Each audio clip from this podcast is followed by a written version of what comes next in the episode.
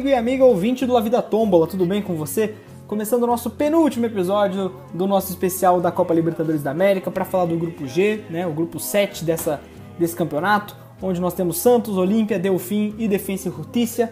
Você ouve ao fundo Recuerdos de Ipacaraí, essa é a versão do, do grupo Los Tres Soles del Paraguai. Nós temos outros, outros inúmeros, outras inúmeras versões dessa canção, né, com grandes cantores, é, até internacionais, como Julio Iglesias, até o Caetano Veloso, olha aí o Brasil, mais uma vez. Procurei, fucei, não achei nenhuma banda, nenhum tor um torcedor famoso do Olímpia que seja cantor. Então resolvi ir pelo clichê mesmo para falar sobre Recuerdos de Ipacaraí, essa música que conta a história né, do Lago Ipacaraí, ali de um romance que se inicia no Lago Ipacaraí, né, que é um lago ali que fica nos arredores de Assunção, capital do Paraguai. Essa era uma boa música também para usar de clichê aqui, mas eu preferi ir em Recuerdos de Ipacaraí. Pensei até em colocar um Charlie Brown Jr. em homenagem ao Santos, mas preferi é, manter o Recuerdos de Ipacaraí por aqui. É, e vamos, depois da vinheta, claro, falar um pouco mais sobre esse grupo G, falar sobre bola mesmo. É, vem comigo. La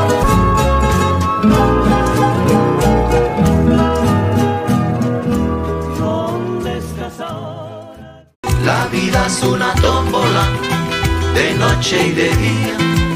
La vida es una tómbola y arriba y arriba. La vida es una tómbola de noche y de día.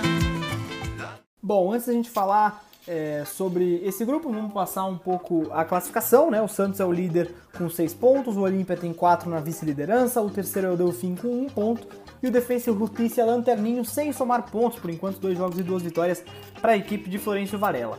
É, vamos começar falando pelo Santos, a equipe é, da cidade praiana, de, no estado de São Paulo, é, demitiu o Josualdo Ferreira no período é, não pós-pandemia, né? Nós ainda estamos na pandemia, mas na volta do futebol, ele que ficou, ele que chegou no começo do ano para substituir o Jorge Sampaoli, que saiu do clube, acabou não renovando seu contrato. Hoje se encontra no Atlético Mineiro, foi especulado no Racing, no Palmeiras também, mas acertou com o Galo é, de Minas Gerais. O Santos agora é treinado, é comandado pelo técnico Cuca. É importante lembrar, é, ressaltar e relembrar é, que a demissão do, do Gesualdo Ferreira foi feita de uma maneira totalmente é, desumana pela torcida do Santos.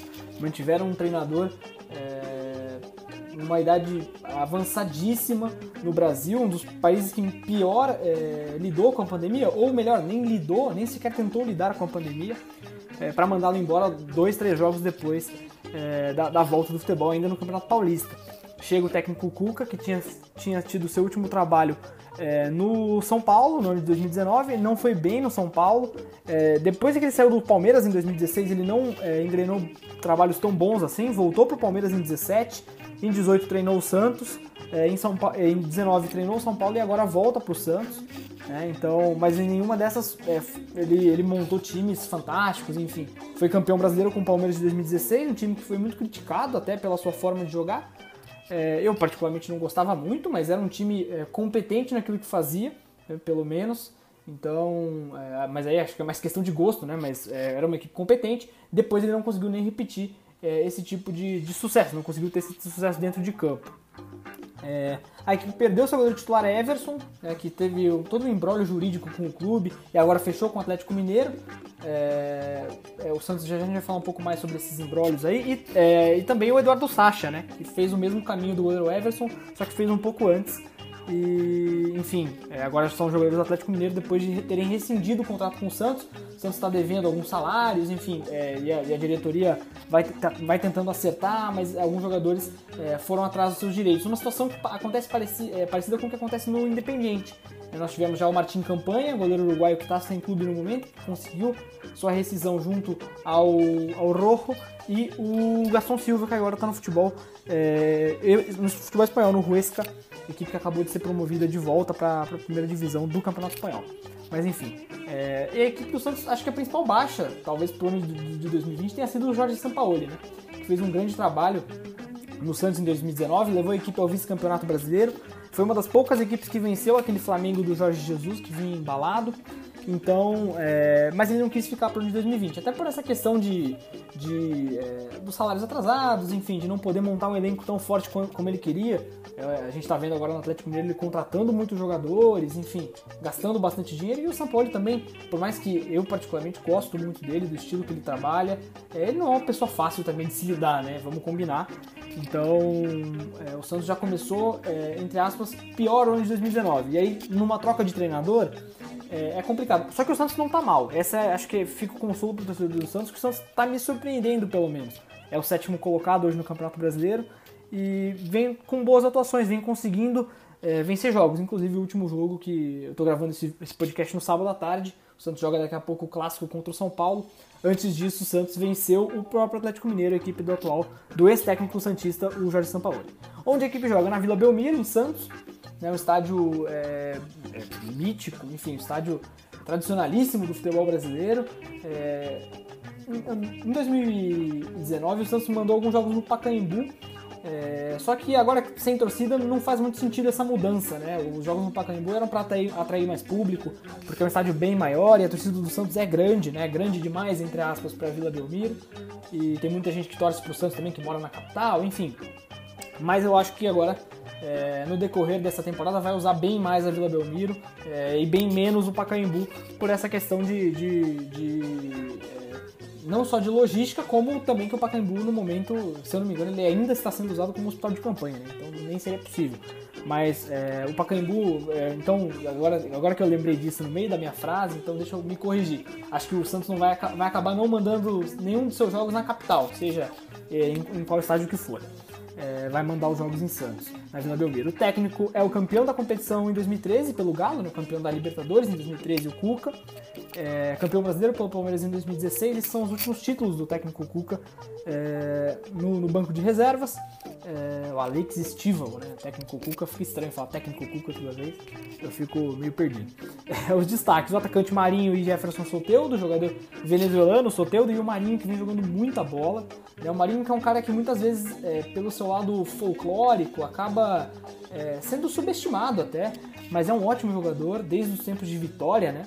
É, Vitória, Ceará, agora no Santos, é, vem muito bem, é, a, é figura principal nesse esquema do Cuca, é um cara que todo mundo sabe, joga a bola nele que ele acaba resolvendo, ele consegue resolver, né? É um cara que tem muita qualidade técnica. É, e o Soteudo a mesma coisa também, um cara muito importante para a equipe. Esses dois jogadores são bem importantes. O versátil meia Pato Santos, né, o Carlos Sanches, que é meio irmão do Nico de la Cruz, é, jogador do, do River, que eu falei até quando eu, a gente falou sobre o River, eu, se não me engano, falei disso. Ele é meio irmão do, do, do Nico de la Cruz. É ótimo jogador, já foi campeão da, da Libertadores e da Sul-Americana com o River. É, tava, passou pelo futebol mexicano também, é muito bom jogador. Não começou tão bem o ano de 2020, mas é um jogador importante para a equipe do Santos também. Pode vir a ser importante, claro, na fase de Libertadores. Separei aqui também o goleiro João Paulo, que vem jogando muito bem, né? O Santos, como eu falei, perdeu o Everson e é, trouxe o João Paulo, um jovem jogador, é, na sua primeira oportunidade, assim, como titular de uma equipe do tamanho do Santos. E ele vem fechando o gol, cara, impressionante. É, tem assim defesas deles que são, dele que são sensacionais. É, uma, é, um, é um, ótimo goleiro. Vamos ver como é que como é que vai jogar a Libertadores, né? Mas no Brasileirão ele vem muito bem. Acho que aparentemente não sentiu a pressão, né? Uh, a situação no campeonato é o sétimo colocado e os resultados. Venceu o Defensa e Justiça na Argentina e, e o Delfim em Santos, os dois resultados da Copa Libertadores. Na volta, na reestreia, enfrenta o Olímpia na Vila Belmiro. Jogo importante para definir aí, é, na, no meu ponto de vista, o líder do grupo. Né? São as duas equipes favoritas a avançar Santos e Olímpia. O Santos joga, joga ali num, num 4-3-3, digamos assim, e vem jogando bem, vem jogando bem, é, surpreendentemente bem. Eu, particularmente, não esperava tanto que depois dessa mudança de comando, e até pelos últimos trabalhos do Cuco, o Santos estaria jogando é, como está. Então, mas, mas, enfim, é, um, é uma equipe que joga um futebol honesto, digamos assim e tem ótimos jogadores, né? Como eu falei, Soteudo e o Marinho, é, principalmente o Marinho, desequilibram demais para qualquer time. Do Santos nós vamos para o Olímpia para falar sobre o decano do Uruguai, do, do, do, Paraguai, que venceu todos os campeonatos é, nacionais que disputou desde a chegada do técnico argentino Daniel Garneiro. O Daniel Garneiro chega ao clube em 2018, depois de é, fazer boas campanhas com o Guarani em anos anteriores. É, e cara, como o time é um time consistente, um time que joga muito bem, é um time que tem toda. tem, tem muita qualidade técnica e o Daniel Garneiro consegue montar essa equipe de uma maneira muito competitiva. Né? O, o Garneiro chega no começo de 2018, a equipe ganhou a apertura e o clausura de 2018, o apertura e o clausura de 2019 e acaba sendo campeão paraguaio consequentemente. É assim, é uma. É, assim, é, é, o, o índice de aproveitamento do Olímpia é sensacional no Campeonato Paraguaio. É, e é, dentro de campo a equipe é comandada pelo Roque Santa Cruz, né, um experiente centroavante, que vem sendo até poupado em alguns jogos, ele alterna entre a titularidade e a reserva, até por, é, pela questão física. O Campeonato Paraguaio, como se eu não me engano eu já falei aqui, é, tanto a apertura quanto o clausura eles são em dois turnos, ou seja, são 12 equipes, é, são 12 equipes no Campeonato Paraguaio é, em cada. E, e, o que seria normal, né? Você jogar 11 jogos na apertura, 11 no clausura. Mas como são pouquíssimos jogos, são, eles jogam 22 no, no apertura e 22 no clausura. É como se é, nós jogássemos quatro vezes, por exemplo, o Campeonato Brasileiro, né? Em quatro, é, quatro entre aspas, rodadas entre os clubes. Você tem é, dois jogos em casa. Palme vamos dar um exemplo: Santos e São Paulo. Dois jogos na Vila Belmiro e dois jogos no Morumbi, é claro é, teria, seria em tese um campeonato, teria que ser em tese um campeonato muito menor, como é o Campeonato Paraguaio, com 12 equipes, para funcionar esse formato.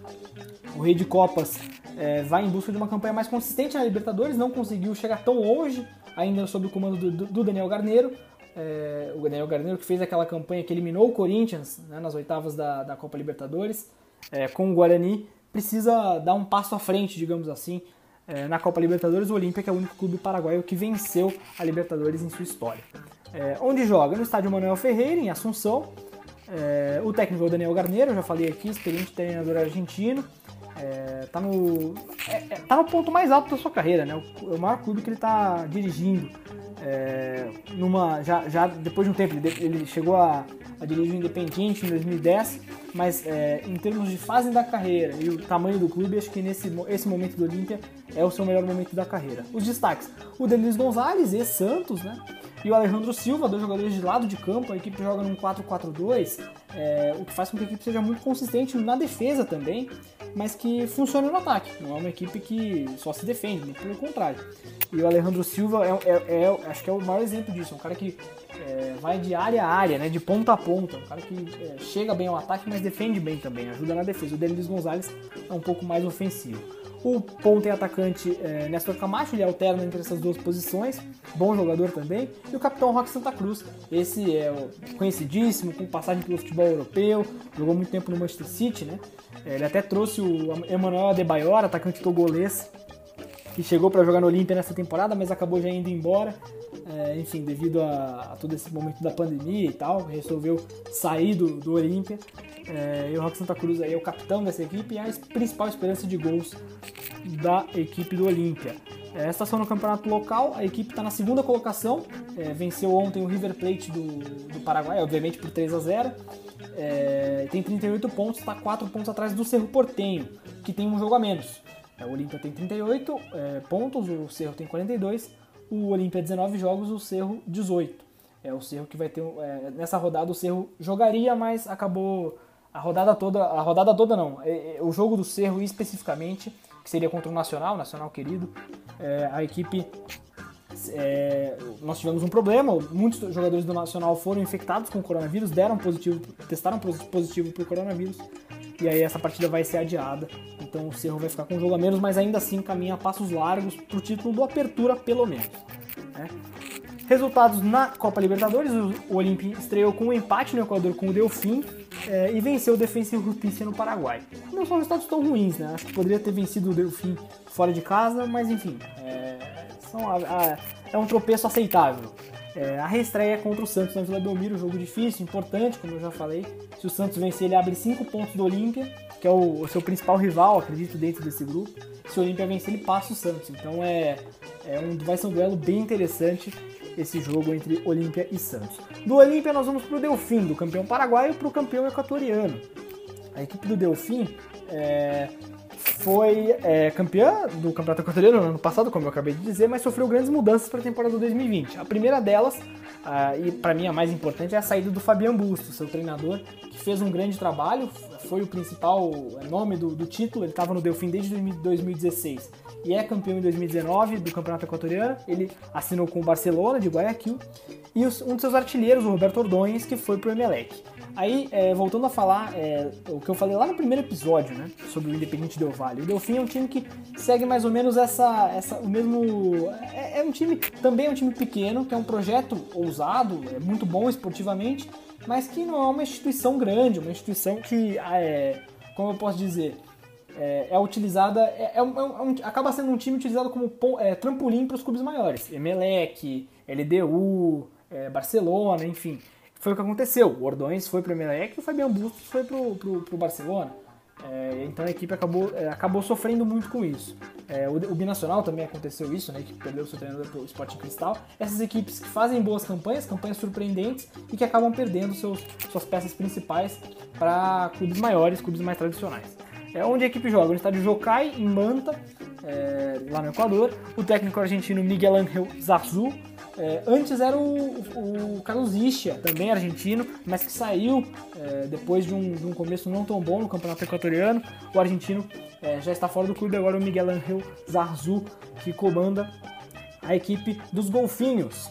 É, os destaques são o artilheiro de 2019, o Carlos Garcês, foi, é, fez até mais gols que o Roberto Ordões, e o camisa 10 argentino Oscar Benítez. Carlos Garcês vem sendo a principal peça dessa equipe do Delfim é, nessa temporada, assim como foi na temporada passada. No campeonato equatoriano, a equipe atualmente está na oitava colocação, é, não faz um campeonato é, que salta aos olhos tecnicamente, mas que também não é lá, não é, não é péssimo. Né? Então fica essa, essa é uma, uma, campanha de meio de tabela. O campeonato equatoriano tem 16 clubes, o, Delf, o Delfim é o nono, perdão, falei errado, não é o oitavo, é o nono. Resultados: empatou com o Olímpia em casa e perdeu para o Santos fora. Resultados normais, eu acho. Acho que é, poderia tentar até arrancar mais, mais dois pontos do, do, do Olímpia, mas acho bem difícil. Acho que seria difícil disso acontecer. É, resultado, é, resultado já foi. É, e a reestreia, a equipe visita o Defensa e Justiça em Florencio Varela, na, na, na, na, província de Buenos Aires. Jogo importante entre, entre, entre aspas, os patinhos feios do grupo. Né? Os patinhos feios se, se enfrentam em busca da primeira vitória. É, o Delfim já pontuou, fez pelo, conseguiu pelo menos ganhar um ponto. O Defensa e Justiça ainda não. Então vamos ver como é que, como é que se dá essa, esse grande confronto. E chegando ao fim com o Defensa e Justiça, falando do Alcon, a equipe que chegou a essa edição da, da Libertadores após uma surpreendente campanha na temporada 18-19, né, que foi vice-campeã, perdeu o título para o Racing na Superliga Argentina, era comandado pelo Sebastião Becachese. É, o Beca sai no final da temporada é, e vai para o Independente, no final da campanha da Superliga, e vai para o Independente. O Mariano Sosso assume, fica pouco tempo até que chega Hernan Crespo, o é, grande atacante, né, como jogador foi, foi um ótimo atacante e que estava no Banfield, é, treinou o Banfield na temporada 18-19, recebeu essa outra oportunidade no, no Defensa e Justiça e deu uma revitalizada nessa equipe, que não vinha bem na temporada 18-19, na temporada 19-20, depois de uma campanha surpreendente, é claro, é, ficou muito alto o sarrafo, mas o Crespo fez com que a equipe jogasse melhor e fosse mais competitiva, tanto que é, quando ele chega, a equipe melhora bastante e termina na sexta colocação da, da Superliga na temporada 19 20. É, lembrando, mais uma vez, a campanha do Defensa e Justiça que levou a equipe até a Libertadores, que trouxe a equipe até essa Libertadores, foi o vice-campeonato argentino em 18 19. Só que, é, e, nessa, e nessa última temporada, 19 20, foi em sexto, sob o comando do é, Hernan Crespo. Perdeu é, a, uma peça muito importante, que é o Meia Nery Cardoso, que foi negociado com o futebol mexicano. É uma, uma baixa importante para o Defensa e Justiça. Onde joga no estádio Tito Tomaguelo, em Florencio Varela, na província de Buenos Aires. Uh, o técnico ex-atacante Hernan Crespo. Os destaques, o goleiro e capitão Ezequiel Unsain, bom goleiro, é, não é tão alto assim, mas trabalha muito bem com os pés, foi muito importante né, na, na, na, na, campanha do, do, do, time do, BKC, do BKCS. Uh, ah, o zagueiro Juan, Juan, Gabriel Rodrigues, mesma coisa também, um zagueiro rápido, sai bem com, com a bola nos pés.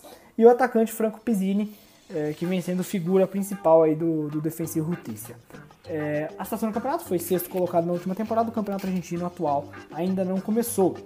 É, resultados, perdeu para o Santos e para o Olímpia e na volta recebe Delfim em Florencio Varela. Um jogo importante para as duas equipes que vão em busca de sua primeira vitória. Quais são os meus palpites para esse grupo? Nós temos Santos, Olímpia e Delfim que estão jogando já há um bom tempo, principalmente Santos e Olímpia. O Delfim que joga há mais ou menos um tempo e o Defensivo Justiça que é uma incógnita. A equipe não jogou. É, as equipes argentinas ainda não, não, não calendário para jogar bola. Então isso, essa falta de ritmo acho que vai complicar bastante a vida do Defensivo Justiça. E tecnicamente não é uma equipe tão melhor assim que o Delfim. Não é, não é por exemplo, o caso do River ou do Boca, que por mais que estejam sem ritmo de jogo, são favoritaços nos seus grupos. É, ou o Racing também, o Racing também é uma equipe bem favorita no seu grupo. Então é, o Defensa e Justiça talvez sofra com isso. Acredito que Santos e Olímpia passam. É, fica a disputa para ver quem vai ser o líder né, do campeonato. Já tem um jogo importante agora nessa volta, na terça-feira, Santos e Olímpia. É, jogo na Vila Belmiro.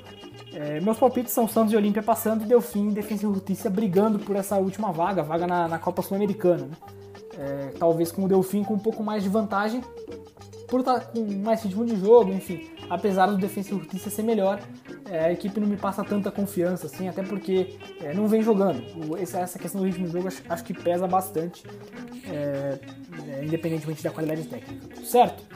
É, então é isso, chegamos ao fim de mais um episódio. Esse é o, é, esse é o penúltimo episódio já, não é o antepenúltimo não.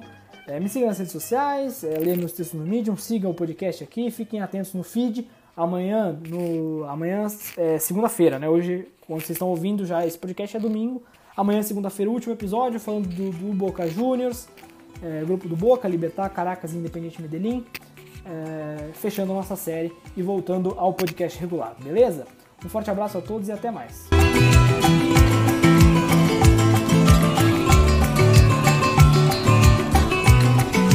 Si yo fuera Maradona viviría como él. Si yo fuera Maradona, frente a cualquier portería, si yo fuera Maradona, nunca me equivocaría. Si yo fuera Maradona, perdido en cualquier lugar, la vida es una tómbola, de noche y de día. La vida es una tómbola, y arriba y arriba la vida es una tómbola, de noche y de día. La vida es una tómbola.